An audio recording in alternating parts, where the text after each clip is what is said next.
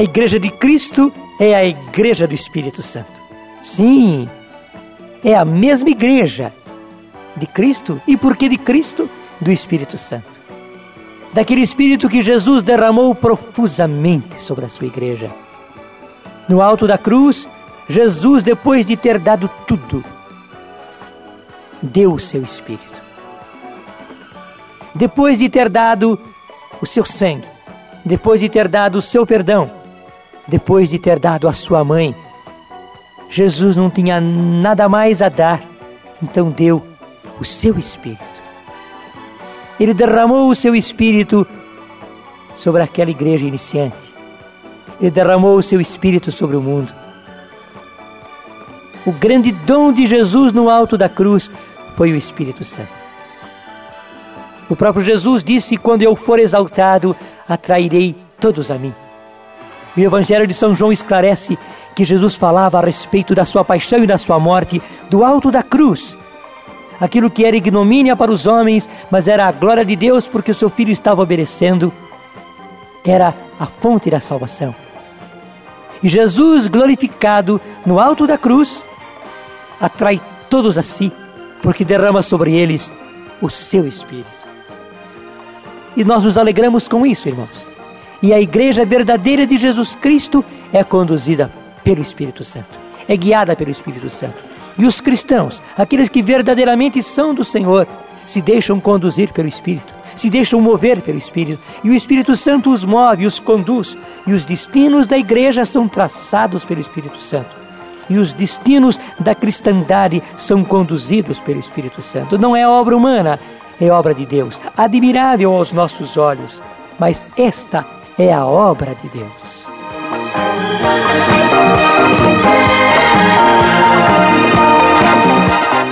E nós temos repetido tantas vezes que os atos dos apóstolos são os feitos do Espírito Santo na igreja primitiva, naquela igreja nascente.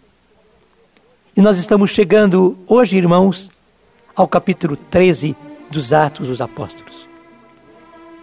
Você pode ver que se trata de uma parte nova. Tem um grande título: Difusão da Igreja de Cristo no estrangeiro.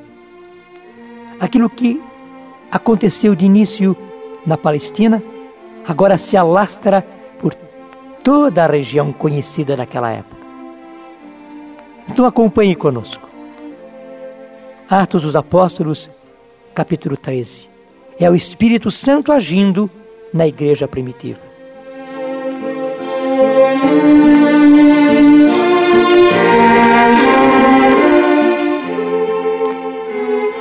Havia então na igreja de Antioquia profetas e doutores, entre eles Barnabé, Simão, apelidado Negro, Lúcio de Cirene, Manaém, companheiro de infância do tetrarca Herodes e Saulo.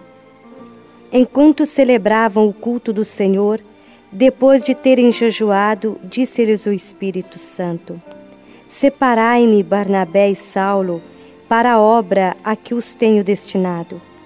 Então, jejuando e orando, impuseram-lhes as mãos e os despediram. Irmãos, naquela igreja havia profetas e doutores. E era uma igreja não conduzida por homens, mas por Deus. Ali estavam homens, mas homens cheios do Espírito Santo, que se deixavam conduzir pelo Espírito Santo. E o que aconteceu? Como diz aqui no versículo 2, enquanto celebravam o culto do Senhor, eles estavam em celebração. Eles estavam ou durante uma Eucaristia ou durante uma reunião de oração. Depois de terem jejuado, disse-lhes o Espírito Santo: Separai-me Barnabé e Saulo para a obra para a qual os tenho destinado. O Espírito Santo falou a eles, certamente em forma de profecia, mas eles tinham a certeza: era o Senhor, era a voz do Espírito. Eles eram conduzidos pelos dons, pelos carismas, e através desses dons o Senhor lhes falava e lhes dava ordens claras, precisas. Separai-me Barnabé e Saulo para a obra a que os tenho destinado. Então o que fizeram eles? Jejuando e orando, impuseram-lhes as mãos e os despediram. Era obra do Espírito Santo, era a ordem do Espírito Santo. Eles oraram sobre eles, impuseram as mãos sobre eles e os mandaram, e os enviaram no poder do Espírito. Irmãos, assim é que a igreja primitiva crescia e se desenvolvia. Assim é preciso que a nossa igreja, a única igreja de Cristo, cresça, se desenvolva e se forme e se alastre pelo poder do Espírito. Nós já estamos cansados de sermos conduzidos e nos conduzirmos apenas por critérios humanos apenas por raciocínios humanos, apenas por disposições humanas. O próprio Senhor está gritando dentro de nós para que nós nos conduzamos e deixemos-nos conduzir pelo Espírito. Não por homens, mas pelo Espírito que age poderosamente também nos tempos de hoje. Vamos continuar em frente. Versículo 4. Acompanhe. Enviados assim pelo Espírito Santo, foram a Seleucia e dali navegaram para a ilha de Chipre. Irmãos, eles foram enviados pelo Espírito Santo e tinham a certeza de que eram enviados pelo Espírito Santo. Eles não foram para lá por decisão sua, mas eles foram para lá porque se sentiam guiados e conduzidos pelo Espírito. Acompanhe, versículo 5. Chegados a Salamina, pregavam a palavra de Deus na sinagoga dos judeus. Tinham com eles João para auxiliá-los. Percorreram toda a ilha até Pafos e acharam um judeu chamado Bar Jesus, mago e falso profeta, que vivia na companhia do procônsul Sérgio Paulo, homem sensato. Este chamou Barnabé e Saulo e exprimiu-lhes o desejo de ouvir a palavra de Deus. Mas Elimas, o mago, pois assim é interpretado o seu nome, se lhes opunha, procurando desviar da fé o procônsul. Então, Saulo, chamado também Paulo, cheio do Espírito, cravou nele os olhos e disse-lhe: Filho do demônio, cheio de todo o engano e de toda astúcia, inimigo de toda justiça, não cessas de perverter os caminhos retos do Senhor. Eis que agora está sobre ti a mão do Senhor, e ficarás cego. Não verás o sol até nova ordem.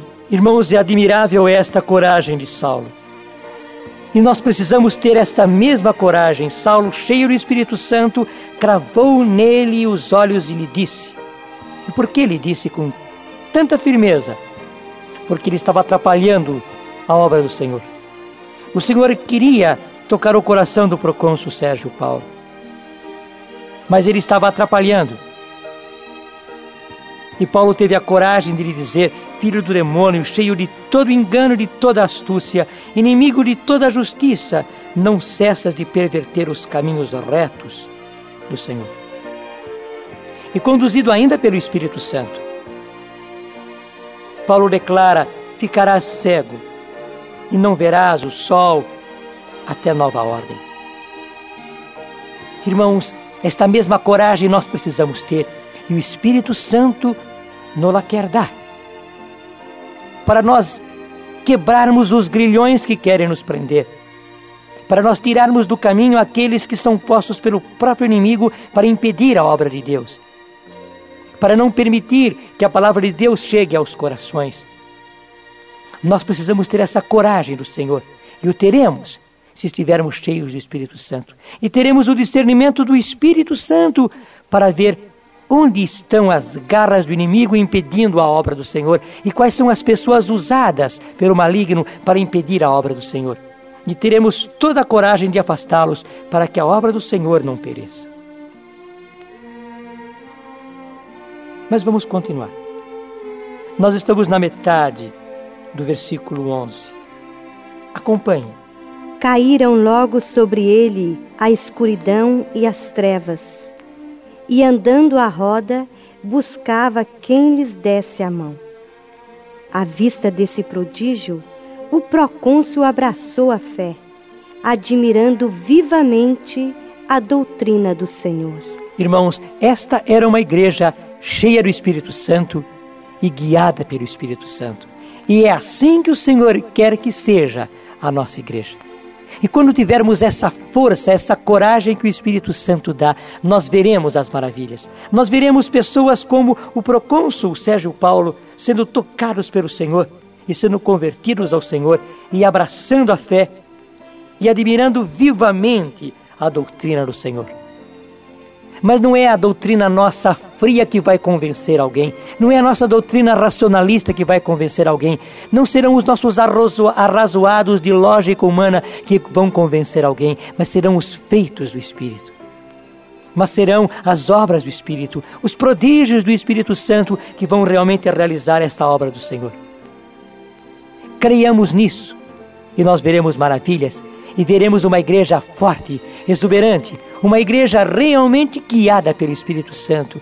Nós veremos a verdadeira igreja de Jesus com a qualidade da única e verdadeira igreja de Jesus. Assim seja.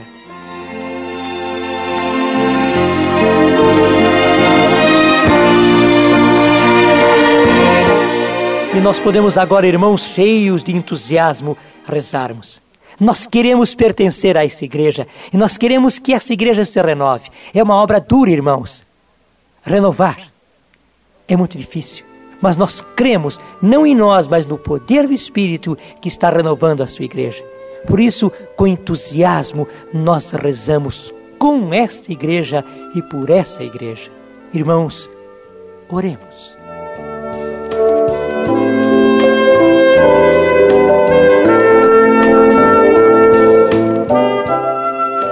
Bendito sejas tu, ó Deus bendito, pela Sua santa palavra, que nos enobrece e que aumenta a nossa fé. Eis-nos aqui, Senhor, envia-nos, como a Paulo e a Barnabé. Envia-nos, Senhor, na nossa casa, envia-nos, Senhor, no nosso emprego, envia-nos, Senhor, na nossa paróquia, envia-nos, Senhor, onde queres. Não importa a importância, Jesus, do envio, mas o que queremos é ser cheios do Espírito Santo. E onde quer que estejamos, cumprir a Sua vontade, falar de Ti, pregar o Evangelho, que a nossa vida exprima o Evangelho, como Paulo, como Barnabé e como muitos outros. Vem, Senhor Jesus e tira das nossas vidas todo o mal, Senhor.